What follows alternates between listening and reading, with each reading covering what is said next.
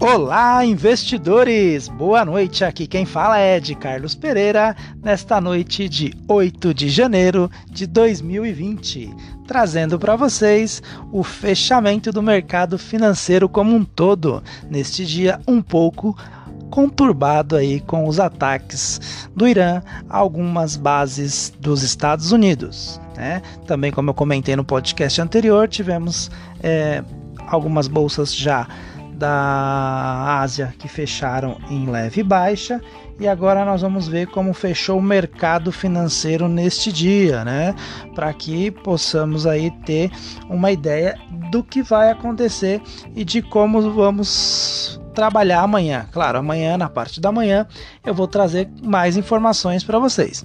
Mas agora falando de bolsa de valores, Normalmente, o que, que acontece?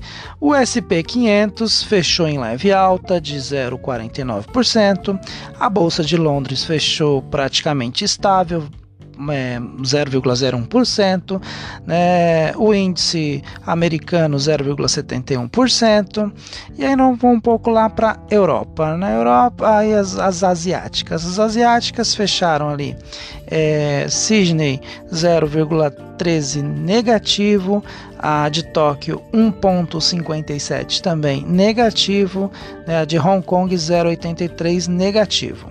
A da África do Sul, ela permaneceu-se estável, não teve nenhuma diferença. A de Xangai fechou 1,22% negativo. Né? E o que, que acontece com as bolsas é, europeias? A de Paris ela fechou em leve alta, 0,31% positivo, a de Amsterdã 0,13 positivo também.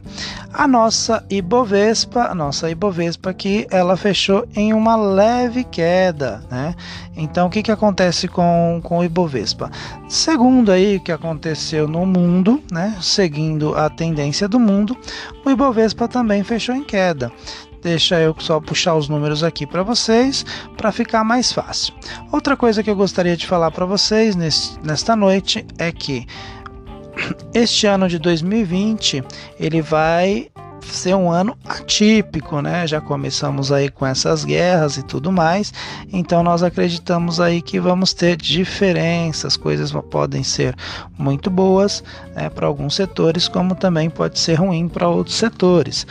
O que é, tem que, tem que temos que ter em mente é o seguinte: está sempre analisando as ações que vocês vão estar tá investindo é, vocês têm que começar a entender o que, que é ROIC, o que, que é ROI, o que é dividend yield. Então, essas coisas você tem que começar a entender, se interagir. A partir do momento que você entra no mundo dos investimentos, você tem que começar a entender algumas siglas, né? E vou pedir para vocês depois estar acompanhando lá o meu Instagram, edcarlospereira1, aonde eu vou estar colocando sempre aí a partir da semana que vem alguns vídeos explicando um pouquinho de cada sigla dessa para que vocês possam ter aí o conhecimento, porque o conhecimento, pessoal, liberta. Se você tiver conhecimento, você vai longe, principalmente na bolsa de valores. Lembrando, pensa sempre a longo prazo. Nunca pensa em investir hoje para tirar amanhã. Se alguém falar assim, você opera a bolsa de valores, você fala, responde não, eu não opero bolsa de valores, eu sou investidor. Investidor não opera. Quem opera é day trade. Você não está entrando nessa para ser day trade. Você está entrando nessa para ser um investidor a longo prazo. Lembra, projeto 10 anos milionário, aonde você vai colocando um pouquinho por mês e vai se tornar milionário aí a longo prazo. Porque no longo prazo é que acontece a mágica dos juros compostos. Não adianta você colocar mil reais hoje e querer tirar ele daqui seis meses em ações. De repente você perde dinheiro. A ideia é deixar acumular. Pensa vamos pegar aí algumas, algumas ideias do que eu falei, do que eu postei no Instagram hoje. As 10 maiores empresas aí, né, que, que teve é, crescimento no ano. Por exemplo, você pega a número 1 foi o Banco Pan, né? Quem ela começou janeiro de 2019 custando R$ reais e terminou o ano cotada a R$ 12,05. Imagina você investindo ali 100 mil reais, né? vamos colocar 100 mil não, vamos colocar aí 30 mil reais nessa ação. Ao final do ano, juros compostos, você teria aproximadamente 1 milhão e 450 mil reais. Agora, eu falo para você, 30 mil reais, sabe? Então, assim, a longo prazo. Então, se você é, desfez, depois que você pegou isso daí, você vendeu lá, é, dentro de um ano, você pegou uma, uma valorização de 400 e de quase 500% no ano. Excelente. Aí é, as pessoas me, me perguntam, me andam perguntando no direct, mas investir na bolsa é perigoso? Não é perigoso, é mais fácil do que você imagina. Só que você tem que ter conhecimento, porque o conhecimento liberta. Então, se você não tiver conhecimento, você vai dar algumas cabeçadas, ok?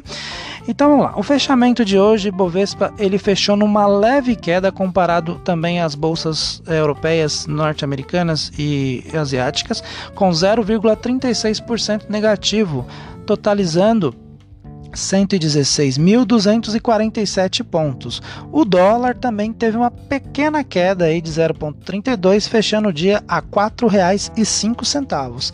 Então, assim, o que, que acontece hoje no mercado financeiro? Né? As pessoas têm que entender que você hoje tem que entrar para é, ganhar alguma coisa e não simplesmente entrar no mercado financeiro para ser aventureiro. Mas vamos lá, falando as maiores altas hoje, nós tivemos aí como maior alta a Braskem, né, que teve uma alta de 5,01%. A Suzano, lembra que eu comentei no podcast, acho que de ontem, de manhã, para a gente ficar de olho nessa, nas empresas de celulose, Suzano, Cablin, porque é, a celulose vai começar aí, né, ter uma está no auge, vamos dizer assim. Então, ela teve uma, uma, um aumento aí hoje de mais 4,99%. A Gol, a Gol também se recuperou né, da queda, teve aí uma, um, um aumento aí hoje, foi uma alta de 3,95%. As maiores baixas aí ficou para a VEG, né, para Cirela e para BR Mal. Quem não conhece BR Mal, ela é detentora de shoppings aí, né? é a empresa que cuida de vários shoppings aí no, no, no estado de São Paulo e no, em outros estados também.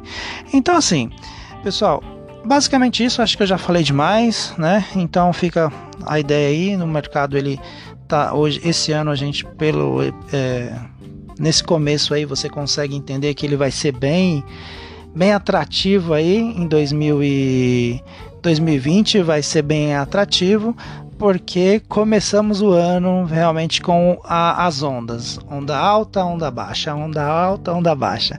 Então, até amanhã e tenha aí uma excelente noite e nos falamos amanhã no Bom Dia Investidor.